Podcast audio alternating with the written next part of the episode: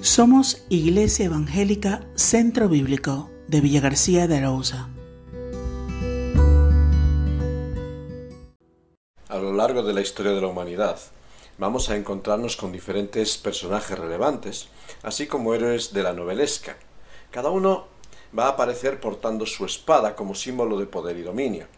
De tal modo que muchas de estas espadas, ya, son, ya sean reales o mitológicas, han quedado registradas a la par que sus poseedores. Algunas, como la tizona del Cid Campeador, se, se conservan como tesoros de, un país, como es España. Igualmente podríamos pensar en la joyosa, la espada, de, la espada de Carlomagno, o en la espada de la misericordia, que se utiliza en las ceremonias reales y en la coronación de la monarquía británica.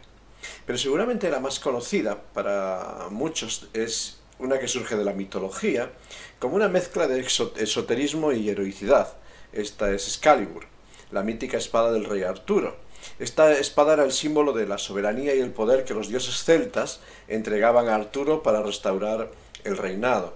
Una, espada que ya sea sacada de la roca o entregada por la dama del lago manifestaba la realidad espiritual del ser humano y cómo todo en la vida está ligado a influencias espirituales en un mundo oculto que rige los designios de la historia, un mundo que elige rey, sus reyes, que les equipa para lograr sus objetivos, la realidad de la batalla espiritual está presente.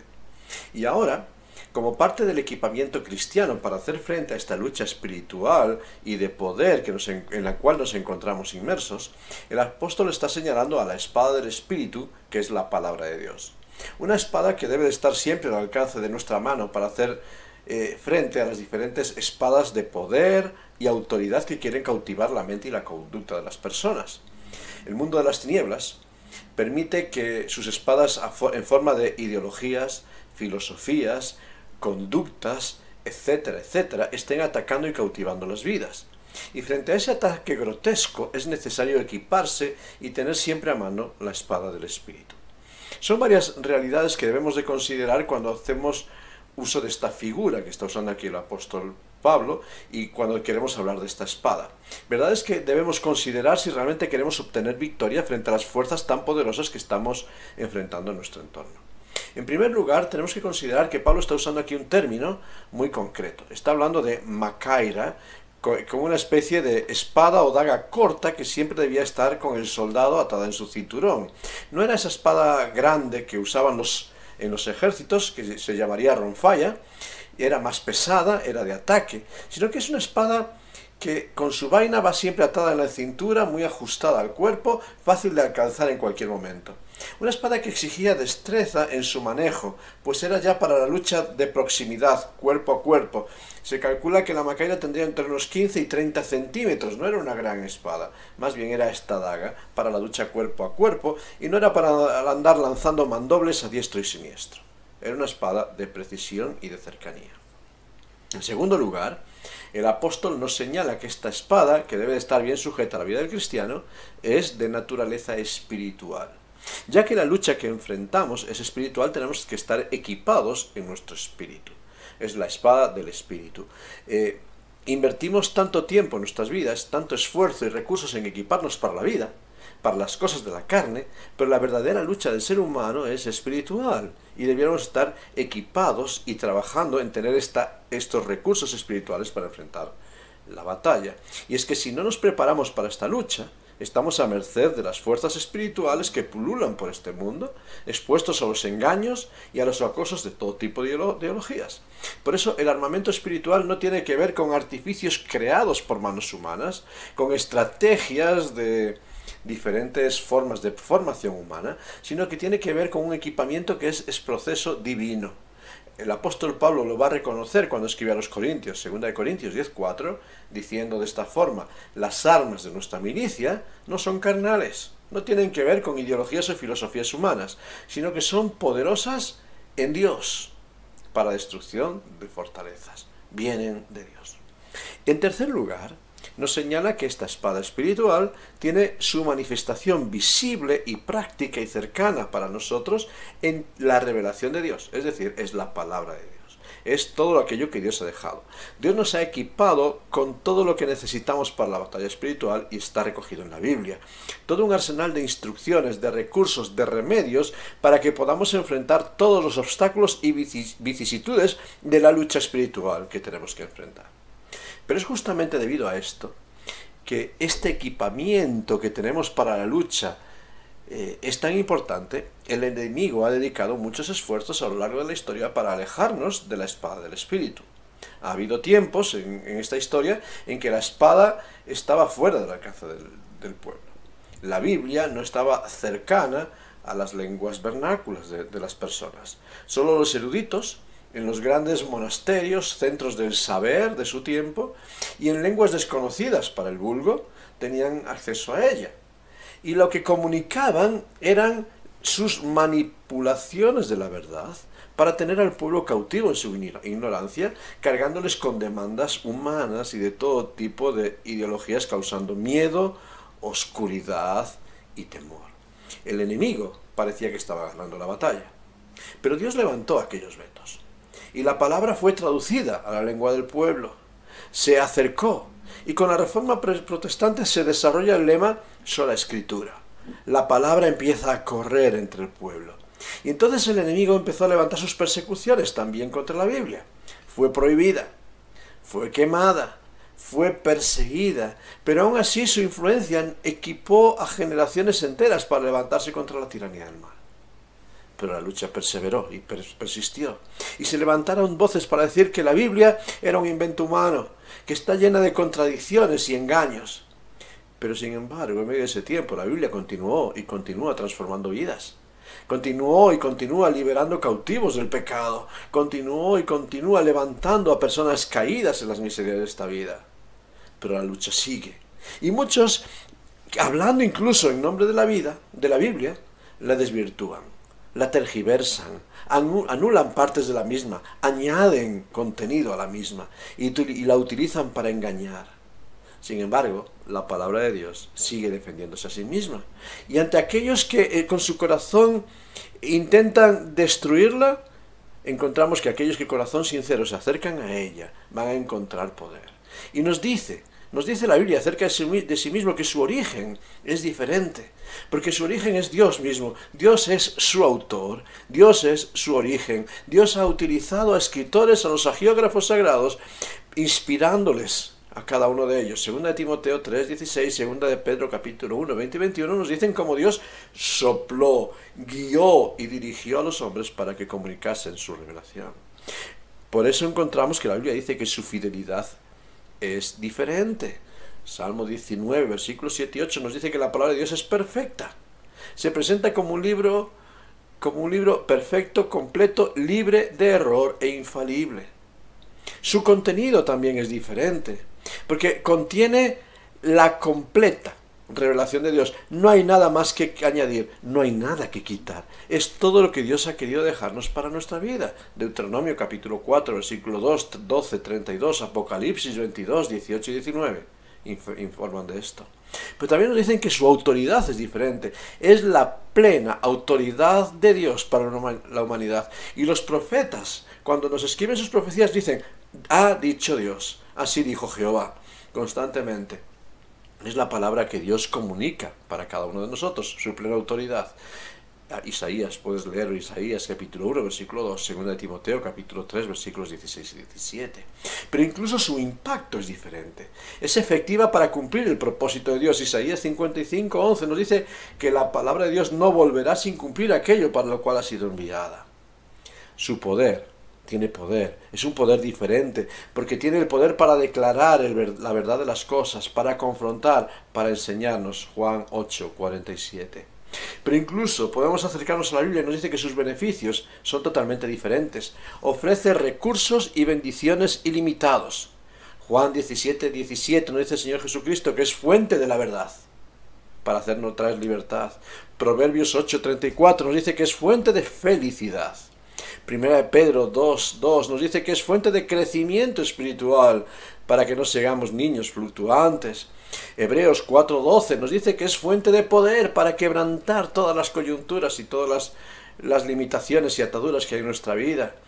Salmo 119, versículo 105 nos dice que es lámpara, es fuente de dirección espiritual para nuestras vidas. Romanos 15, 4 nos dice que es fuente de consuelo. Segunda de Timoteo 3, 17 nos dice que es fuente de perfección. Es la fuente de victoria, de victoria para cada una de nuestras vidas. Es la palabra de Dios.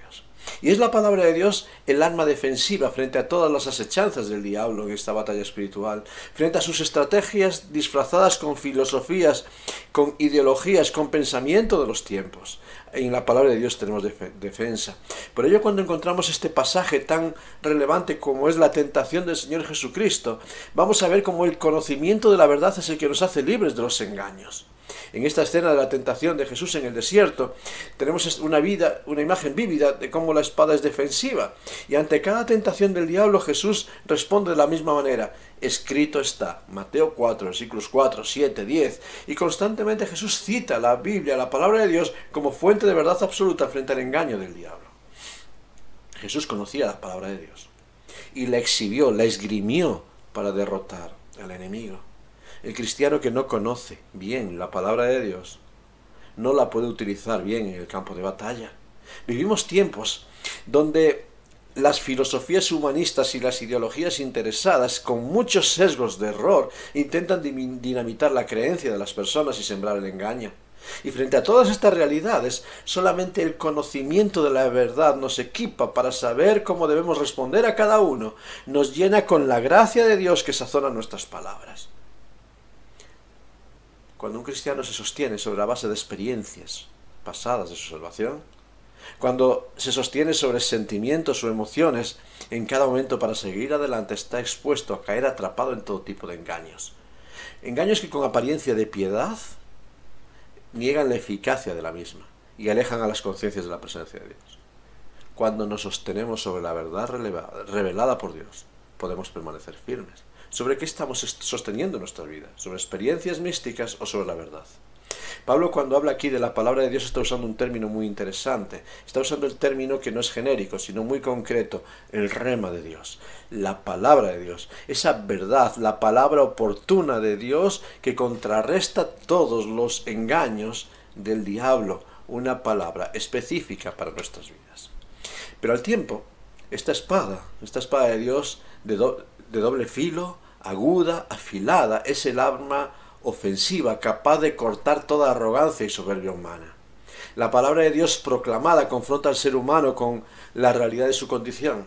Y es por eso que en muchas ocasiones no queremos leerla, no queremos meditarla porque nos resulta ofensiva, hiere nuestro orgullo, revela nuestra culpa y revela nuestro fracaso. Sabes, la palabra de Dios no es un manual de autoayuda humanista, pues la palabra de Dios destruye todo lo humano. La palabra de Dios es el manual de crecimiento espiritual. La Biblia no es un manual para tener éxito en la vida, aunque cuando sigamos las directrices de la Biblia nos, nos puede ir bien y nos va a ir bien, sino que la Biblia es un manual para tener los tesoros del cielo.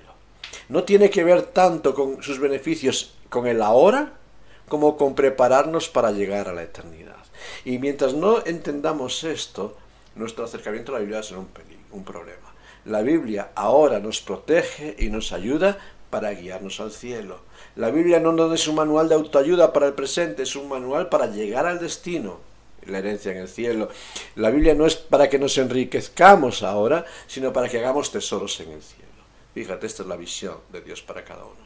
Y al confrontarnos, la Biblia, la palabra de Dios, adquiere un nuevo poder. Y es el poder transformador. El poder que transforma cada una de nuestras vidas. Transforma todo lo humano en una experiencia nueva. Transforma nuestras tristezas, que son muchas, en gozo. En, una esperanza para enfrentar las luchas del día a día. Transforma la desesperanza en esperanza. Transforma la inexperiencia en madurez. Transforma el fracaso en victoria. Transforma las cadenas en libertad. Transforma al pecador en un hombre salvo, justificado y libre de todo pecado. Y es por eso que el apóstol Pablo, conocedor del plan de Dios para tu vida y para mi vida, nos enseña allí en Romanos 10, 17, que la fe es por el oír. Y el oír, no por oír cualquier cosa, el oír por la palabra de Dios. Es la palabra de Dios que tiene poder para llevar al ser humano incrédulo a recorrer las sendas de la fe. Porque cuanto más conozcamos y entendamos las escrituras, seremos más capaces de marchar en victoria en medio de las estratagemas del diablo. Por ello, el enemigo no quiere que conozcas, no quiere que utilices el verdadero poder de Dios para salvación. Léela. Lee la Biblia con un corazón dispuesto. Léela con una mente libre de prejuicios y podrás escuchar la voz de Dios. Estúdiala con humildad, permitiendo que ella moldee tus pensamientos y no tanto intentando llevar tus pensamientos y encontrar en ella justificación para tus argumentos. Cuando la lees de una forma diferente, cuando la ves con un corazón humilde, con un corazón sencillo, vas a experimentar el poder transformador de Dios para tu vida. Ningún creyente Ningún hijo de Dios tiene excusa para no entender y conocer la palabra de Dios. Tenemos el Espíritu Santo que nos guiará a toda la verdad. Tenemos la palabra profética más segura. Tenemos todo el consejo de Dios a nuestro alcance. Todo lo que necesitamos. Nada de lo que debemos saber para la vida nos falta. Todo está revelado. No podemos, por tanto, alegar delante de Dios ignorancia de su voluntad. No podemos alegar incapacidad para conocerla.